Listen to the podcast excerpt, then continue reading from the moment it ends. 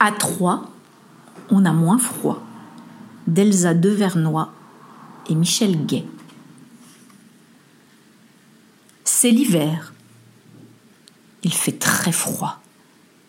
Et le chauffage ne marche plus chez qui pique le hérisson. Comme il fait nuit, le dépanneur ne pourra pas venir réparer avant demain matin. Mais soudain, on frappe à la porte. Qui pique demande Qui est là?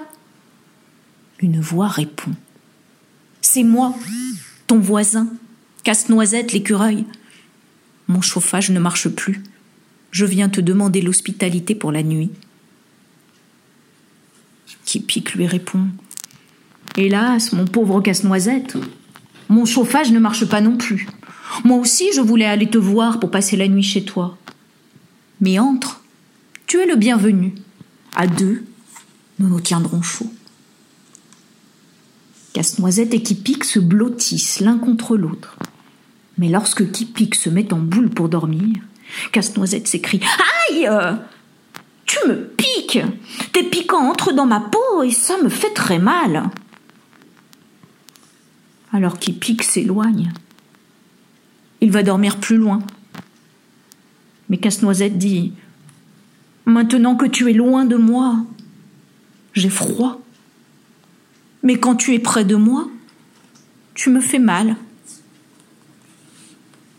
Kipik répond Moi aussi j'ai froid. Comment allons-nous faire? Casse-Noisette a une idée. Et si on allait chez Touffu, le lapin angora? Ainsi, au beau milieu de la nuit, Casse-Noisette et qui pique frappent à la porte de Touffu. Touffu demande Qui est là? Casse-Noisette et qui pique? Tes voisins. Nous avons froid. Pouvons-nous nous réchauffer chez toi? Touffu ouvre la porte et dit Hélas, mes pauvres amis, moi je n'ai pas de chauffage. Typique et Casse-Noisette sont bien étonnés. Typique demande alors Mais tu n'as pas froid? Touffu répond Grâce à mes longs poils, je n'ai jamais froid. Mais entrez, vous êtes les bienvenus. À trois, nous pourrons nous tenir chaud. Casse-Noisette lui explique que Kipik lui fait mal avec ses piquants lorsqu'il dort à côté de lui. Touffu dit J'ai une solution. Je vais m'installer entre vous deux. Comme ça, à trois, nous nous tiendrons chaud.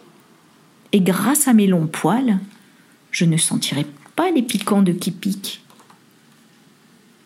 Ainsi, Casse-Noisette, Kipik et Touffu, bien blottis, les uns contre les autres, passèrent une bonne nuit, chaude et douillette.